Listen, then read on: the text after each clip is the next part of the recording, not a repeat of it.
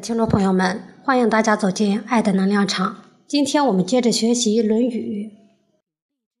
子曰：“论读是语，君子者乎？色庄者乎？”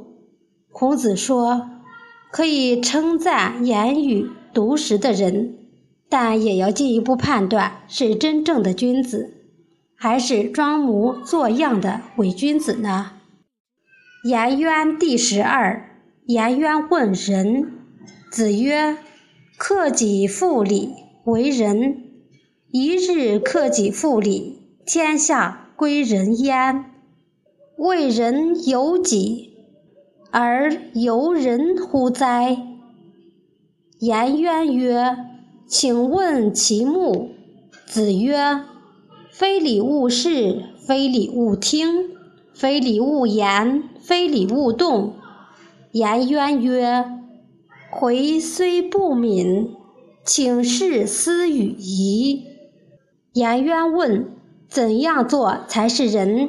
孔子说：“克制自己，一切都照着礼的要求去做，这就是仁。一旦这样做了，天下的一切就都归于仁了。实行仁德，完全在于自己。”难道要靠别人吗？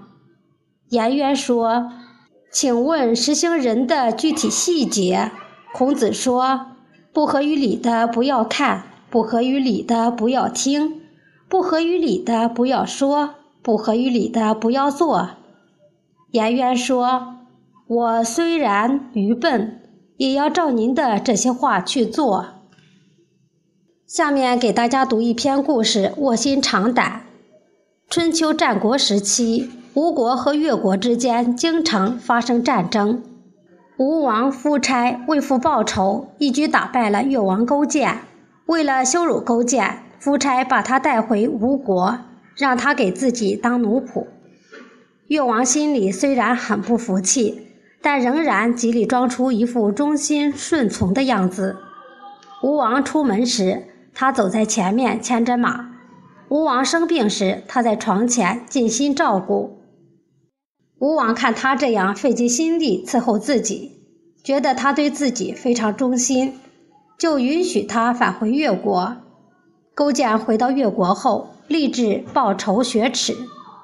他唯恐眼前的安逸消磨了志气，在吃饭的地方挂上了一个苦胆。每逢吃饭的时候，就先尝一尝苦味。还问自己：“你忘了当年的耻辱吗？”他还把席子撤去，用柴草当做褥子。这就是我们现在说的卧薪尝胆。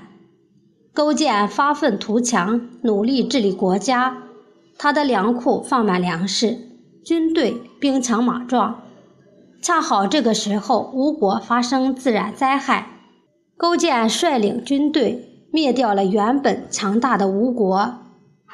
今天《论语》的语音学习就到这里，谢谢大家的收听，我们下次再见。